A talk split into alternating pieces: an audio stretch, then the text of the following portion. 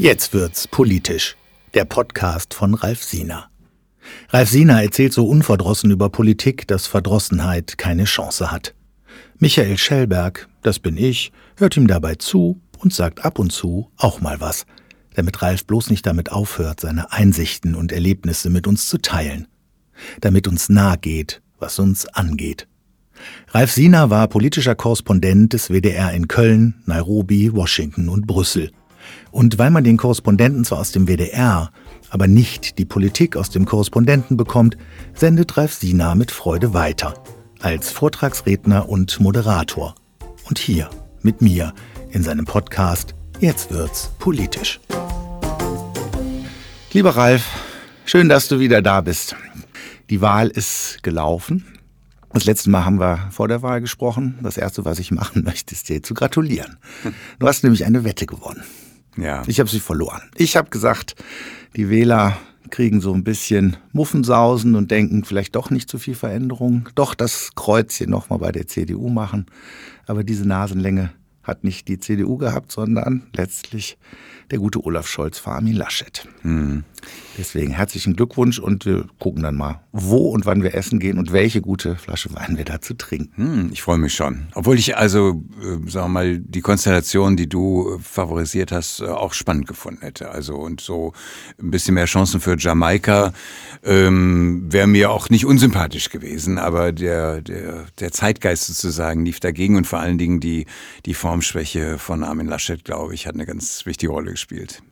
Ja, das Gefühl hatte ich auch, hat sich dann auch in der sogenannten Elefantenrunde ja nochmal bestätigt. Ähm, ja. So ein kleines äh, Zucken, das mich so ein bisschen an das erinnert hat, was wir beim letzten Mal hatten. Aber so richtig hat man sich ja auch nicht durchringen können, Olaf Scholz dann mal zum Wahlsieg zu gratulieren. Also das Schlimmste finde ich so in Situationen der Niederlage ist ein Mangel an Souveränität. Und das hat Armin Laschet aus meiner Sicht ausgezeichnet. Einsatz klar zu sagen, das ist für die Sozialdemokratie ein enormer Zugewinn, den so niemand vermutet hätte. Punkt eins, Punkt zwei, für uns ist das eine ganz große Niederlage. Und dann hätte er immer noch sagen können, trotzdem stehe ich bereit ähm, für Koalitionsverhandlungen, trotzdem stehle ich mich nicht aus der Verantwortung. Ich bin nach wie vor davon überzeugt, dass wir sozusagen äh, die modernere Modernisierung schaffen als die andere Konstellation, ja. als die Ampel. Hätte man alles noch sagen können. Aber erstmal sagen, es ist wie es ist und herzlichen Glückwunsch, Olaf. Äh, klasse gemacht. Ich glaube, das hätte Armin Laschet eine unheimliche Stärke verliehen in der Situation. Dieses Klammern eines ängstlichen Kindes, Hilfe, meine ganze Karriere schwindet dahin, äh, programmiert im Grunde genommen den Untergang vor. Du hast ja, äh, als wir vorhin gesprochen haben, das fand ich ganz spannend, die Körpersprache von Markus Söder erwähnt, der tatsächlich ja auch in dieser Elefantenrunde wieder sehr elefantisch äh, aufgetreten ist und daneben wirkte Laschet tatsächlich wie ein geprügelter Hund. In der Tat, und ich glaube, es äh, geht, ging bei diesem Wahlkampf viel um Projektionsflächen. Und man muss natürlich im Nachhinein sagen, egal was man von Söder hält und seinen inneren Widersprüchen ähm, und seiner in Anführungszeichen bedrohenden Flexibilität, als Projektionsfläche wäre er sicherlich der idealere Kandidat gewesen, genauso wie bei den Grünen Habeck als Projektionsfläche aus meiner Sicht der bessere gewesen wäre. Aber das ist alles Schnee von gestern, es ist wie es ist. Und was ich bedrohlich finde, ist in der Tat, dass äh, Armin Laschet jetzt die CDU so schwächt durch sein schwaches Verhalten, dass sie auch im Grunde genommen als Verhandlungspartner für eine potenzielle Jamaika-Konstellation fast uninteressant wird. Pro forma redet man natürlich miteinander, weil man höflich ist, klar. Aber dass es dazu kommt, ist ja sehr unwahrscheinlich wahrscheinlich. Das Gefühl habe ich auch. Also ich glaube, da steht, also Stand heute zumindest äh, alles auf Ampel. Die, die, die Ampel steht auf, auf grün. Ich bin nach wie vor, muss ich sagen, verblüfft, wie wenig Armin Laschet, der ja nun Erfahrung hat, der in Brüssel war, der im EU-Parlament gesessen hat, ähm, schon in diesem Wahlkampf aus dieser, sagen wir mal, mehr internationalen Rolle gemacht hat, also wie er sich selber nochmal geschrumpft hat. Äh, das finde ich erstaunlich und wie sehr Olaf Scholz über sich hinausgewachsen ist. Tatsächlich. Hat er auch in der Elefantenrunde, glaube ich, auch nochmal demonstriert, indem er da das äh, Machtgehabe der Gegenseite ja auch wieder tapfer weggelächelt, obwohl der lächelt ja eigentlich gar nicht, der guckt sich das einfach alles in Ruhe an. Mhm. Ähm, Lindner war ja auch in der Elefantenrunde schon sehr, sehr selbstbewusst, dass man fast das Gefühl hatte, da sitzt der neue Kanzler, während Annalena Baerbock ja doch ein bisschen vergrätzt aussah, ja. was sich ja dann jetzt im Nachhinein, glaube ich, auch zeigt, dass Habeck dann doch eher die Führungsrolle übernehmen wird. Und ich habe auch nochmal, Michael, gedacht, äh, wie ich selber in dieser Journalismusbubble stecke. Ich dachte auch, die jungen Wähler, die wählen wirklich ganz deutlich mehrheitlich grün und ganz so ist es ja nicht. Es war 50-50, ne? die Hälfte grün, aber die andere Hälfte FDP. Das habe ja, ich absolut. so auf der Rechnung nicht gehabt. Da merke ich auch, dass ich, sagen wir mal, ähm, nicht mehr so die TikTok-Szene mir angucke und so weiter. Und äh, wo offenbar schon sichtbar war, dass viele Jüngere FDP-Affinität hatten. Einmal durch die Corona-Geschichte. Viele waren zu Hause festgetackert unter den Jüngeren, die jetzt zum ersten Mal gewählt haben, fanden diesen Freiheitsappell der Liberalen gut. Und dann spielt, glaube ich, bei den Jüngeren Geld äh, auch eine große Rolle und autonome Vorsorge. Niemand glaubt mehr an Rentensicherheit. In welchen Aktienfonds gehe ich und so weiter. Da ist die FDP ja auch ganz weit vorne. Digitalisierung spricht sie an. Also ich war auch sehr fokussiert auf äh, nicht die die Umweltbewegung, auf Extinction Rebellion und äh, ja. Friday for Future und Greta Thunberg und das ist ja auch.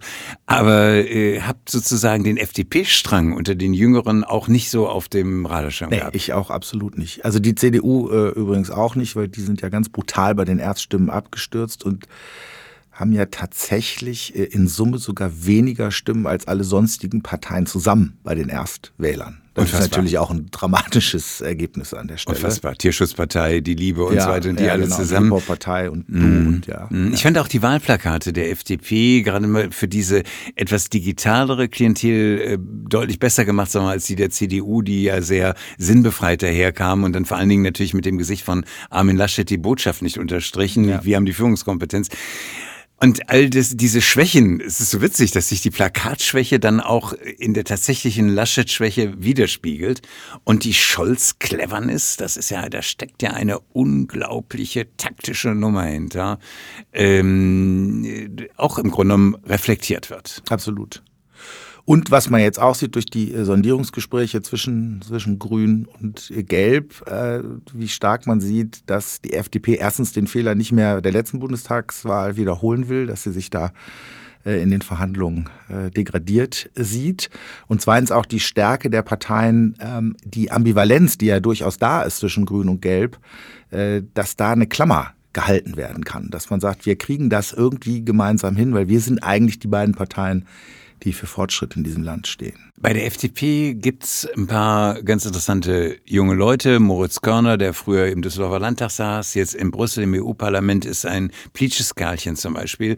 Und der ist auch mit im Verhandlungsteam. Und bei den letzten äh, Jamaika-Verhandlungen war es so, dass die Grünen hinterher gesagt haben, also die FDP-Leute, die können uns intellektuell gar nicht das Wasser reichen. Ne?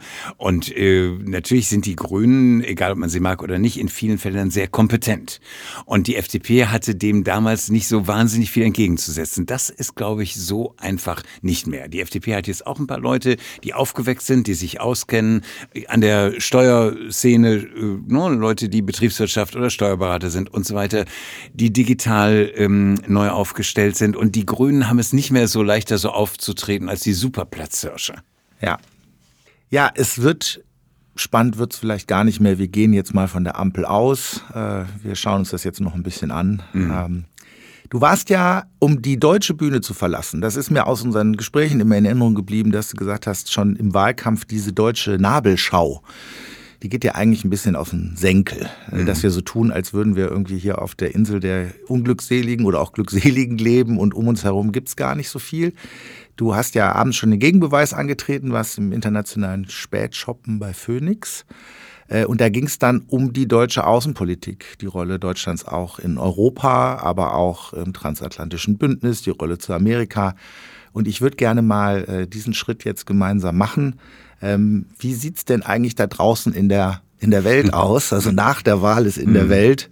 Ähm, was können wir in Zukunft von einer neuen Regierung erwarten? Ihr habt in der Phoenix-Runde ja nochmal einen großen Rückblick auch auf die Leistung von Angela Merkel gemacht. Das haben wir ja eigentlich im letzten Podcast hier auch schon getan. Aber wir gucken jetzt mal so ein bisschen nach vorne. Was wird sich aus deiner Sicht, was ist das Erste, was dir in den Kopf kommt, was wird sich ändern in Zukunft? Also ich denke, dass ähm, der neue Kanzler sich den Problemen offensiver stellen muss, die da sind. Angela Merkel hat manches sehr klug vertagt. Das Problem zum Beispiel, das man mit Polen und Ungarn hat, das Problem der Rechtsstaatlichkeit, des Demokratieabbaus, der ja in Polen und Ungarn äh, flagrant vorangeht, das wird man nicht mehr einfach so aussetzen können. Und ich glaube, dass auf äh, den zukünftigen Kanzler wirklich diese Herausforderung zukommt, dass die EU auf Dauer nur bestehen kann, wenn Mindeststandards, demokratische Mindeststandards eingehalten werden. Und da erwartet auch Ursula von der Leyen mehr Backing sozusagen aus Berlin. Also das ist zum Beispiel einer der Punkte, der sich ändern muss. Und ein zweiter Punkt ist natürlich das Geld. Wie geht das weiter? Also folgt dem Corona-Wiederaufbaufonds, den ja Olaf Scholz mit Bruno Le Maire, dem französischen Finanzminister, ausgehandelt hatte, im Grunde genommen. Folgen da weitere Fonds dieser Art oder setzt sich die FDP-Linie durch? Nee, äh, wir müssen ähm, an den Maastricht-Kriterien festhalten, Stabilitätspakt nicht äh, höhere Verschuldung als 60 Prozent des Bruttoinlandsprodukts, das ja im Moment von allen gerissen wird, auch von Deutschland. Also Finanzen, Riesenpunkt, Rechtsstaat, Riesenpunkt, da erwartet man einen Aufschlag. Spannend ist die Frage, wann kommt nun der neue Kanzler zum ersten Mal nach Brüssel? Wann gibt's ihn? Gibt's ihn noch in diesem Jahr? Oder kommt erstmal nochmal Merkel?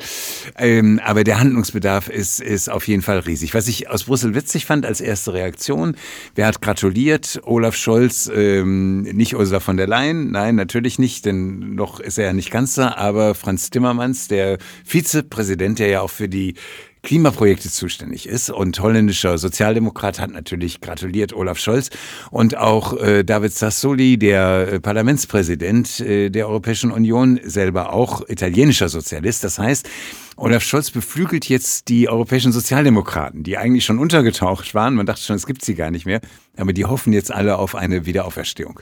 Ja, wir können, ich fand das in der Sendung ganz spannend. Einige Länder kamen nicht vor, andere habt ihr äh, ganz, ganz spannend äh, besprochen. Ähm, wir können ja mal so ein bisschen so eine kleine Länderreise machen, so mhm. wie früher das Spiel Europareise. Mhm. Uns mal so ein bisschen auf den Weg machen, was sich vielleicht in anderen Ländern verändert hat, äh, wie sich auch das Verhältnis. Wir können ja mal in Frankreich anfangen. Sicherlich mhm. ja immer noch der stärkste deutsche Partner. Ja. Äh, Präsidentschaftswahlen stehen an. Ja. Das ist das eine. Äh, du hast äh, auch hier beim letzten Mal schon die starke Rolle von äh, Bruno Le Maire erwähnt, dem französischen Finanzminister. Ähm, wie würdest du das Verhältnis zwischen Deutschland und Frankreich bewerten? Also das ist ja immer nicht ganz spannungsfrei, völlig klar. Man hat unterschiedliche Haltungen, zum Beispiel gerade jetzt bei der Klimafrage in Sachen Atomenergie. Ne? Die Franzosen setzen da sehr stark drauf, die Deutschen bekanntlich nicht. Aber ähm, es ist nach wie vor ein ganz, ganz wichtiges Tandem und ich glaube, wenn Olaf Scholz Kanzler wird, dann wird dieses Tandem sich noch mehr verstärken. Also er hat sehr viele Nächte mit Bruno Le Maire in Berlin im Finanzministerium zusammengesetzt, teilweise die Nächte durch bis zum Frühstück. Und so unterschiedlich diese beiden Männer auch sind, ähm, so waren sie sich einig, wir müssen dieses Europa in der Corona-Krise retten und wir können nicht riskieren, dass äh, Staaten zahlungsunfähig werden. Wir brauchen sie 750 Milliarden Wiederaufbaufonds. Wir nennen das nicht Eurobonds, aber die beiden haben ja dieses Paket gestrickt. Und äh, meine Einschätzung ist, dass Olaf Scholz auf diesem Weg weitergehen wird. Also Frankreich Devise ist ganz klar, wir können die Klimainvestitionen in Europa nur schaffen, wenn wir weiter enorme Schulden machen. Wir werden neue TGVs auch in Deutschland zu den Großstädten nur hinkriegen und die komplette Umstrukturierung der Industrie, der Chemieindustrie, der Zementindustrie, der Stahlindustrie, der mittelständischen Industrie, wenn wir gewaltig Geld in die Hand nehmen. Bisher war Merkel und Schäuble oder früher da sehr zurückhaltend, schwarze Null. Ich glaube, dass Olaf Scholz mit den Franzosen an diesem Strang ziehen wird. Scholz wird immer betonen, auf seine schlumpfige Art, äh, wir zahlen das alles zurück. Ne? Also das schreibe ich aber da rein, bis 2058 wird das alles zurückgezahlt und wir sagen auch, ab wann die erste Rückzahlung kommt und ihr könnt sicher sein, das ist jetzt keine, äh, keine Verschuldung, die uns in den Abgrund reißt. Also er wird immer so Tranquilizer einbauen, aber ich glaube, dass äh, die Richtung jetzt wirklich äh, zu einer gemeinsamen europäischen äh, Schuldenpolitik zu kommen und einer gemeinsamen Verschuldung, das wird stärker werden. Und das wird neue Spannungen in der EU befördern. Denn die Niederländer und Skandinavier sehen das mit begrenzter Freude, die Österreicher auch. Und für mich ist die Frage, wer wird der nächste Finanzminister äh, der Bundesrepublik Deutschland? Wird es ein, äh, wird es ein Christian Lindner der FDP, die weiter sagen Stabilitätspakt, Maastricht-Kriterium, Sparsamkeit? Oder wird es ein Robert Habeck, der mit Scholz eher in dem Schuldenboot sitzt? Also das ist nochmal eine feine Stellschraube. Ja. Und sollte es ein Lindner werden, wie viel Freiheit würde ein Olaf Scholz als Bundeskanzler ihm lassen? Oder würde er nicht weiter den Finanzminister aus dem Kanzleramt spielen? Also da sind, glaube ich, enorme Konfliktfelder innerhalb der EU. Ähm, die Niederländer, wenn man die niederländische Presse sieht, ähm, freunden sich oder könnten sich sehr stark mit einem Christian Lindner anfreunden als Finanzminister, wobei noch niemand gesagt hat, dass es werden soll, außer ihm selbst. Wenn man die italienische Presse sieht, sind die bei Lindner also deutlich zurückhaltend in ihrer Begeisterung, weil die natürlich auf Verschuldung setzen. Die hätten einen, einen Habeck deutlich lieber. Ja. Du hast äh, in der Phoenix-Runde den schönen Begriff äh, Club äh, Mediterranee äh, gewählt und hast in dem Zuge auch einen Blick nach Italien geworfen, mhm. ähm, auf äh, Draghi, der hier nochmal auch neue politischen Stil eingebracht hat, der sich doch sehr deutlich von Salvini unterscheidet. Du hast es anhand der ja. Flüchtlingskrise ja. klar gemacht und hast auch gleichzeitig hier eine Art dritten Player ähm, mit ins Tan aus Tandem gesetzt, auf genau. den Gepäckträger vielleicht genau. zunächst mal. Also ich glaube, dass diese Zeiten, wo man nur äh, Paris, Berlin guckt, vorbei sind, auch schon in letzter Zeit vorbei waren. Also die, die sogenannten Visegrad-Staaten haben ja äh, keine ganz unwichtige Rolle gespielt, also Warschau und Budapest als Problemfälle. Ähm, und ich glaube aber, dass in der Tat mit Mario Draghi äh, ein Ministerpräsident äh, seltenen Formats dort im Moment das Sagen hat und Italien sich ja auch bei einigen Daten, bei einigen Wirtschaftsdaten gefangen hat. Ähm, Draghi hat in der Tat in der Flüchtlingspolitik einen neuen Akzent gesetzt, äh, dadurch, dass Salvini ja sehr stark ähm, Flüchtlingsorganisationen, die im Mittelmeer ähm, Migranten gerettet haben, kriminalisiert hat, systematisch mit hohen Geldstrafen überzogen, Boote am Einlaufen in den Häfen gehindert äh, und die Leute sozusagen äh, der Schlepperei und des Menschenhandels hat anklagen lassen. Es wird auf Sizilien zu Verfahren kommen, äh, auch äh, gegen eine Hilfsorganisation aus Berlin Ende des Jahres, ähm, die sich an dieser Flüchtlingsrettung beteiligt hat, äh, wo man äh, den nachzuweisen versucht, ihr stecktet mit den Schleppern unter einer mhm. Decke. So, das ist jetzt unter Draghi deutlich anders akzentuiert. Und ich glaube, dass Draghi aber auch in Sachen Geldpolitik, Stichwort Club Mediterranee, Verschuldung, jemand ist, der sagt, hier, wir, der Süden Europas, allen voran natürlich Italien als größtes südeuropäisches Land, es ist wichtig, dass es weiter diese, diese Fonds gibt und dass sich da eine neue Achse bildet, wirklich Paris, Berlin, Rom sozusagen unter der Schirmherrschaft von Olaf Scholz. Die Akzente innerhalb dieses dieses Dreierbündnis werden unterschiedlich sein. Deutschland wird immer den vorsichtigsten Part spielen, weil er der größte Geldgeber ist. Aber es wird, glaube ich, zum Merkel-Schäuble-Zeitalter äh, ein neuer Akzent werden. Wir gehen mal weiter, weil mir aufgefallen ist in der Phoenix-Runde, man hat immer eine Dreiviertelstunde Zeit. Das ganze Thema Brexit, äh, Boris Johnson, England, völlig ausgeklammert. Äh, gut, die sind jetzt auch nicht mehr in der EU, aber äh, in der deutschen Außenpolitik werden sie natürlich weiterhin eine große Rolle spielen. Ja. Die letzten tagesaktuellen Meldungen war jetzt, äh, wir suchen händeringend äh, Lastwagenfahrer, die das Benzin zu den Tankstellen bringen. Mhm.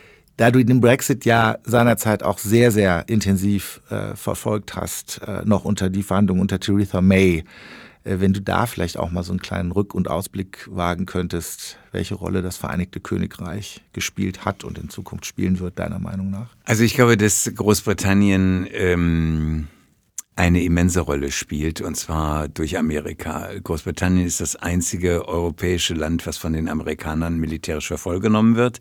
Das hat sich jetzt gezeigt bei dem U-Boot-Deal mit Australien. Und äh, die Amerikaner sagen ganz klar, das ist die Atommacht, mit der wir zusammenarbeiten. Frankreich ist zwar auch Atommacht, aber damit konnten die Amerikaner nie sonderlich gut und können nicht gut. Das heißt, äh, Großbritannien hat durch diese enge Kooperation mit den USA innerhalb der NATO sicherlich eine Sonderstellung. Die Deutschen werden von den Amerikanern auch noch ernst genommen wegen ihrer politischen Verbindung, aber militärisch bleibt Großbritannien das Land. Die, der Brexit-Irrsinn war absehbar. All diese Mängelerscheinungen, die jetzt da sind, sind prognostiziert worden. Das war klar. Ähm, es ist äh, im Grunde genommen das dahinterliegende Problem des Brexit oder ein dahinterliegendes Problem, neben natürlich dem britischen Sonderselbstverständnis, wir sind sozusagen die Weltmacht, die Gefallene, die nie honoriert wurde und so weiter, ist nach wie vor die Flüchtlingsproblematik. Beim Brexit hat eine elementare Rolle gespielt, dass damit Angst gespielt wurde, sie kommen alle ins Vereinigte Königreich. Nicht? Die Türkei wird EU-Mitglied und dann kommen alle aus dem Irak und Iran und Syrien zu uns. Völliger Blödsinn, aber dass dieses unterliegende Problem, das mit dem Brexit stark befördert hat, die Angst, die Flüchtlinge kommen, und sie kommen ja im Moment auch aus Frankreich über den Ärmelkanal zu Tausenden, ähm, dieses Problem ist weiter da und da ist die EU im Grunde genommen auch gefordert, sich in irgendeiner Weise zu stellen, glaube ich. Aber Großbritannien bleibt ganz klar für die USA ein ganz wichtiger Player, während Resteuropa im Grunde genommen unter ferner Liefen läuft. Und das hat sich beim Afghanistan-Abzug auch deutlich gezeigt. Ja. Absolut, wo wir jetzt bei militärischen Auseinandersetzungen sind und du den U-Boot-Deal, äh, der dann aus Sicht der Franzosen geplatzt ist und dieses, dieses Dreierbündnis dann zwischen Australien, USA und Großbritannien auch deutlich geworden ist. Da schaut ja plötzlich ein anderes Thema nochmal hervor. Äh, das Thema, ich glaube, äh, Eric Kirschbaum, der amerikanische Korrespondent, nannte das sogar einen kalten Krieg im Pazifik. Also hier haben wir ja auch nochmal ein ganz anderes Thema, was da aufgeht. Äh, wie verhält sich äh, die USA gegenüber China? Ähm, was bedeutet das äh, für Australien? Das ist ja nochmal ein ganz spannendes Spielfeld, was wir hier in, in Europa weitestgehend auch gar nicht auf dem Schirm haben. Richtig, und da wird es spannend, wie die neue Bundesregierung sich aufstellen wird. Denn ähm, und das finde ich wirklich spannend, weil da natürlich auf der einen Seite die Wirtschaft durch die FDP vertreten ist und Olaf Scholz ist ja auch jemand, der ein Interesse daran hat, dass die deutsche Automobil- und Chemieindustrie weiterlebt. Und äh, auf der anderen Seite die Grünen mit ihrer stärker werteorientierten Außenpolitik am Ruder sitzen. Und das wird spannend, denn ich meine, man muss ganz klar sehen, äh, China ist äh, der Absatzmarkt. VW setzt 42 Prozent seiner Produkte in China ab. Äh, BASF baut sein größtes Werk der Welt in China. Das heißt, wir sind in elementaren Industrien abhängig. Der meistverkaufte BMW ist der 5er L, der, den es nur in China gibt. Also das auszutarieren mit dem Wertekanon der Grünen, das wird, glaube ich, ein ganz, ganz spannendes Unterfangen und äh, wird auch, glaube ich, innerhalb der Koalition äh, zu nicht unerheblichen Reibungspunkten führen. Wenn wir das Thema China jetzt haben, was wirtschaftliche Vormachtstellung angeht, ähm, wie kann die EU eigentlich reagieren. Man hat ja das Gefühl, dass äh, das Thema Menschenrechte zu äh, platzieren in China eher so ist, als würde man dem Goliath vors Schienenbein treten. Aber diese wirtschaftlichen ähm, Ungleichgewichte oder Ungleichbehandlung auch, was die Regeln auf den Märkten angeht, da ist es doch, glaube ich, aus europäischer Sicht mal an der Zeit, hier ein bisschen an der Schraube zu drehen. Also ein Thema ist natürlich, dass, sagen wir mal, wenn Projekte in der EU ausgeschrieben werden, es nicht mehr so weitergehen kann wie bisher, dass Chinesen äh, sich diese Projekte kapern und Brücken bauen und Infrastruktur und so weiter, weil sie alle Angebote äh, europäischer Firmen unterbieten können, weil sie mit staatsfinanzierten Unternehmen da am Werke sind, in denen die kommunistische Partei auch noch eine führende Rolle spielt und so weiter und so weiter. Also damit müsste wirklich absolut Schluss sein. Das wäre sicherlich ein Punkt, also dieses sogenannte Public Procurement zu verändern. Ein zweiter Punkt ist, dass Europa selber in bestimmten Punkten einfach unabhängiger werden muss, also Batteriezellproduktion vorantreiben, Chipproduktion vorantreiben. Ähm, dieses Decoupling, was die Amerikaner betreiben, das ist für Europa, glaube ich, keine, keine Wahl. Dazu sind wir zu eng mit China verflochten. Also dazu äh, sind wir enger drin, als die Vereinigten Staaten es trotz iPhone-Montage in China, äh, Intel etc. sind, eben durch Chemieindustrie, durch Autoindustrie und anderes. Aber ähm, sagen wir mal, unsere Stärke auch auf dem auf bestimmten Feldern der künstlichen Intelligenz auszubauen, mit Firmendaten, das ist, glaube ich, flankierend auch nochmal extrem wichtig. Und wichtig ist auch, glaube ich, diesen ideologischen Wettlauf äh, weiterzuführen. Die Chinesen sagen ja, wir sind das bessere System. Ihr mit eurem humanistischen Begriff der Menschenrechte des 19. Jahrhunderts, das den Einzelnen in den Vordergrund stellt, ist passé. Wenn es allen besser geht, geht es dem Einzelnen besser. Bei China geht es allen mittlerweile etwas besser. Das ist der neue Menschenrechtsbegriff. Und da muss die EU gegenhalten. Das kann sie nur, und da kommt man wieder an den Punkt Ungarn-Polen, wenn bestimmte Grundrechte auch aufrechterhalten werden. Ja, das, das bringt mich jetzt äh, zu einem nächsten Thema, was mich jetzt letztlich nochmal beschäftigt hat, äh, multinationale Konzerne. Also wir haben ja auch das Problem, dass wir so viele, eine große Anzahl an Unternehmen haben, die weltweit agieren, wie Apple, wie Amazon, wie die ganzen großen Multis, die sich im Kapitalismus ja automatisch ergeben. Äh, die Ulrike Hammann, äh, Taz-Redakteurin, hat ja ein schönes Buch auch dazu geschrieben und den Unterschied zwischen Marktwirtschaft und Kapitalismus mal verdeutlicht. Marktwirtschaft ist im Grunde genommen die Kneipe an der Ecke, aber ansonsten leben wir in einem kapitalistischen System von Unternehmen, die sich ja immer mehr auch über nationale Regelungen einfach hinwegsetzen, die kaum Steuern bezahlen. Ähm, wie geht man in Zukunft auch aus EU-Sicht mit solchen Themen deiner Meinung nach um? Also ich denke, dass ähm, aus EU-Sicht es erstmal wichtig wäre, eine bestimmte Art von Kapitalismus zu ermöglichen. Die EU hat ja das Problem, dass die Grenzen zwar theoretisch durchlässig sind und ich mich im Königreich Belgien niederlassen kann und da arbeiten und so weiter, aber sagen wir mal, für Start-up-Unternehmen ist es enorm schwierig, die EU als Markt zu beliefern, weil die unterschiedlichen Steuerrechte und anderen Rechte weiterhin gelten und ich als kleines Unternehmen ja wirklich eine Heerschar von Experten beschäftigen muss. Also insofern würde ich mir äh, im Grunde genommen einen wirklichen in Anführungszeichen kapitalistischen Binnenmarkt wünschen, in dem Sinne, dass neue Ideen, gerade auch im Umweltbereich, die Chance hatten, nicht nur im eigenen Land erfolgreich zu sein, sondern auch in allen äh, anderen EU-Staaten, ohne diese Herrschaft von nationalen Experten beschäftigen zu müssen, die so teuer sind, dass viele Unternehmen dann gleich sagen, dann hat es keinen Sinn. Dann also, überhaupt keinen Sinn. Genau. Also das fände ich auch mit Blick auf China sozusagen wichtig, dass wir diesen, diesen Markt stärken denken, um in irgendeiner Form noch konkurrenzfähig zu sein.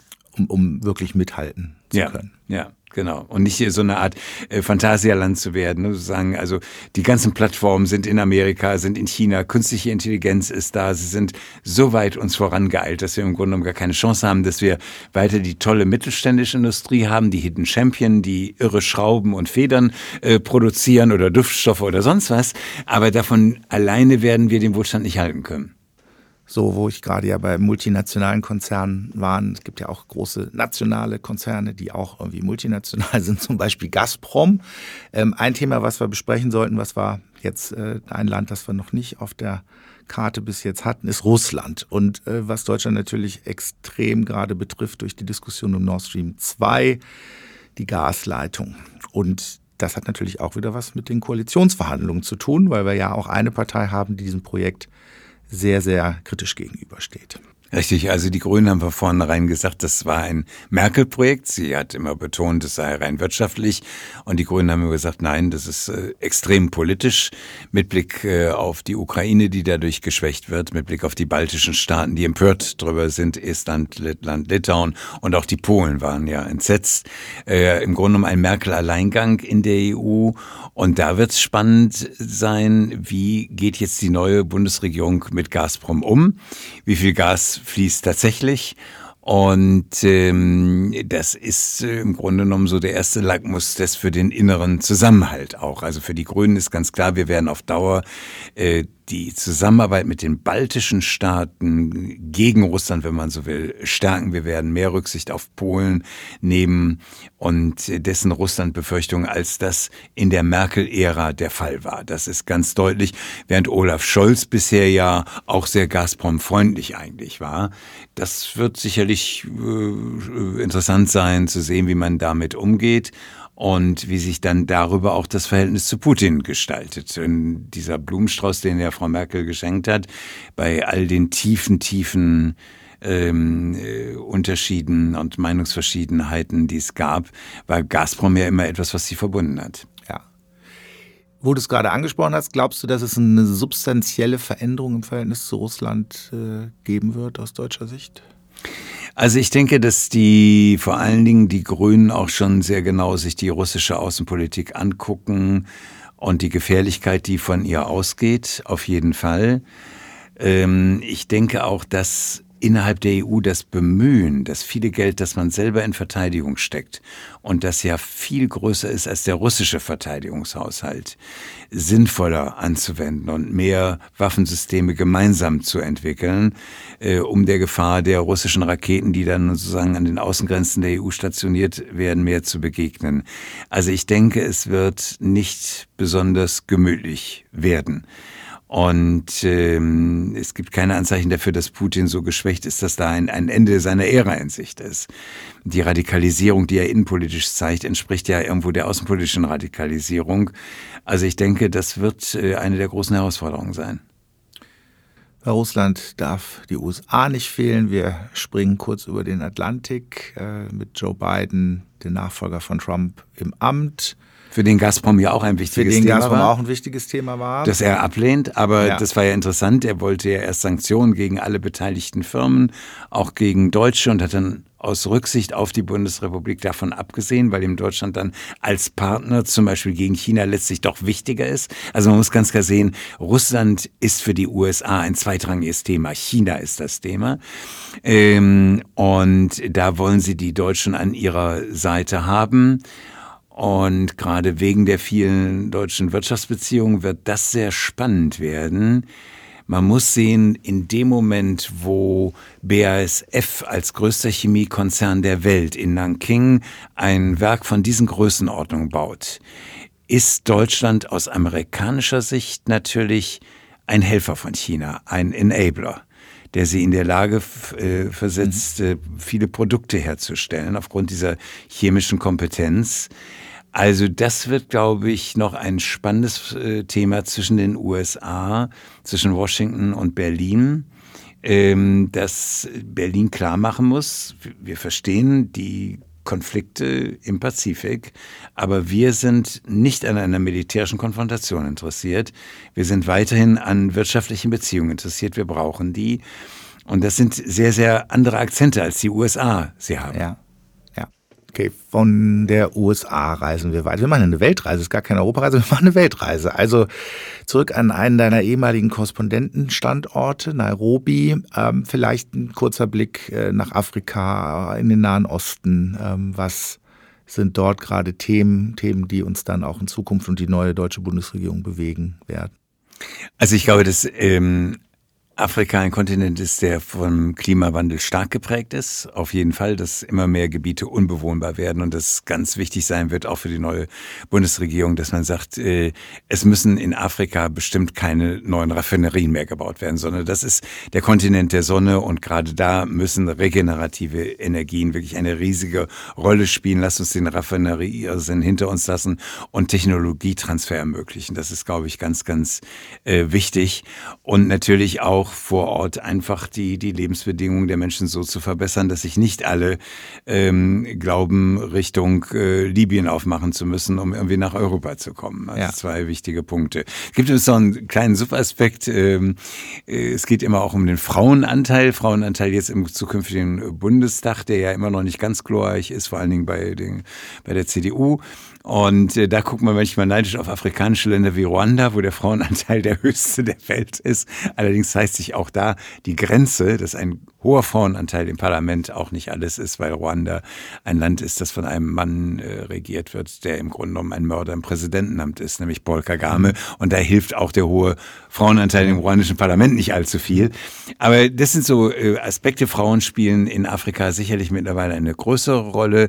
Und dann ist es in der Tat mit Blick auf den Klimawandel wichtig, da neue Technologie hinzubringen.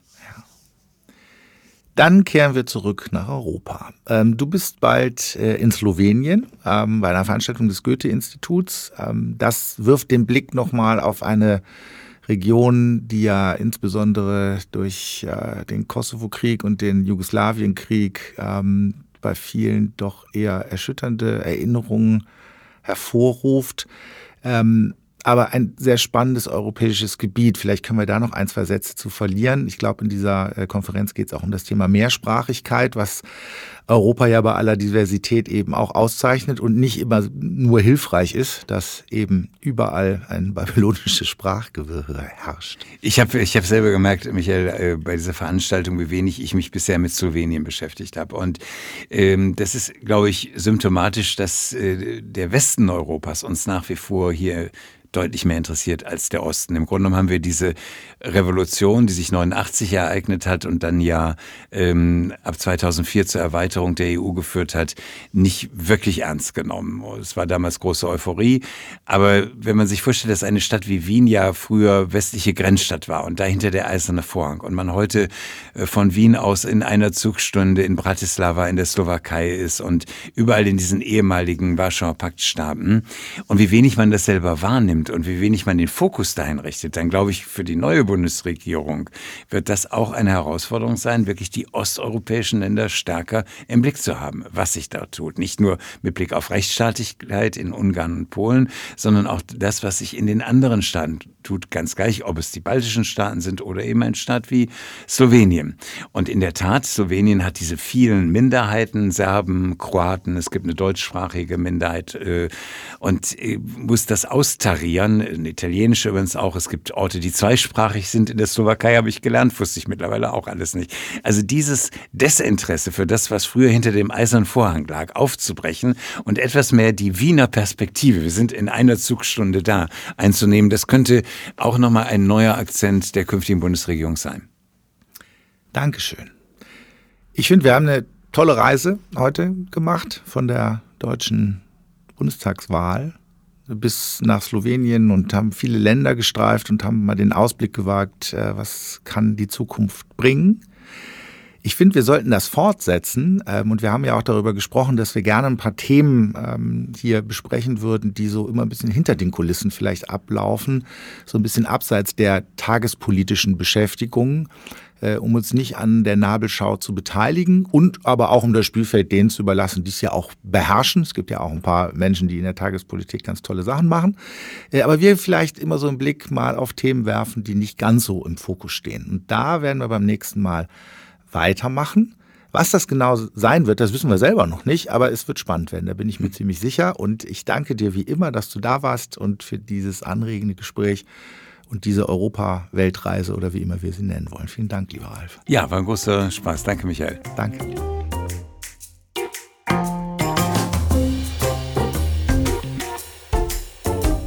Das war Jetzt wird's politisch, der Podcast von Ralf Siener. Geschichten, Einsichten und Erfahrungen von gestern, heute und morgen. Politik, die nahe geht, weil sie uns angeht. Eine Produktion von Nice to Meet You Digital und Michael Scheibenreiter Musikbetriebe.